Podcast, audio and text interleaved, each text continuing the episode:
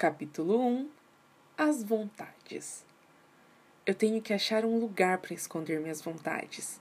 Não digo vontade magra, pequenininha, que nem tomar sorvete a toda hora, dar sumiço da aula de matemática, comprar um sapato novo que eu não aguento mais o meu.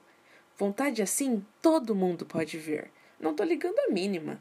Mas as outras, as três que de repente vão crescendo e engordando a vida toda, ah, essas eu não quero mais mostrar, de jeito nenhum. Nem sei qual das três me enrola mais.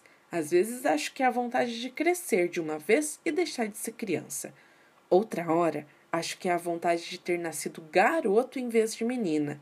Mas hoje, tô achando que é a vontade de escrever. Já fiz de tudo para me livrar delas. Adiantou? Hum, é só me distrair um pouco que aparece logo uma. Ontem mesmo eu estava jantando e de repente pensei: puxa vida, falta tanto ano para eu ser grande. Pronto, a vontade de crescer desatou a engordar. Tive que sair correndo para ninguém ver. Faz tempo que eu tenho vontade de ser grande e de ser homem, mas foi só no mês passado que a vontade de escrever deu para aquecer também. A coisa começou assim. Um dia fiquei pensando que é que eu ia ser mais tarde. Resolvi que ia ser escritora, então já fui fingindo que era, só para treinar. Comecei escrevendo umas cartas. Prezado André, ando querendo bater papo, mas ninguém tá afim. Eles dizem que não tem tempo, mas ficam vendo televisão. Queria contar minha vida. Dá pé. Um abraço da Raquel.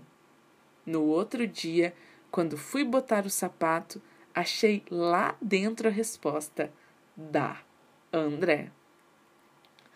Parecia até telegrama, que a gente escreve bem curtinho para não custar muito caro, mas não neguei. Escrevi de novo. Querido André, quando eu nasci, minhas duas irmãs e meu irmão já tinham mais de 10 anos. Fico achando que é por isso que ninguém aqui em casa tem paciência comigo.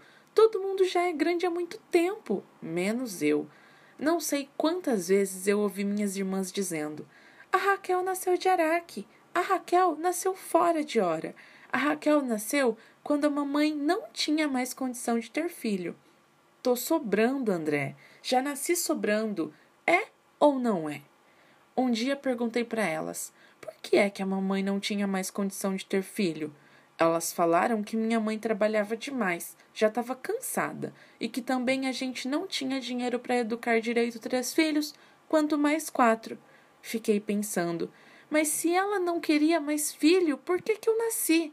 Pensei nisso demais, sabe? E acabei achando que a gente só devia nascer quando a mãe da gente quer ver a gente nascendo.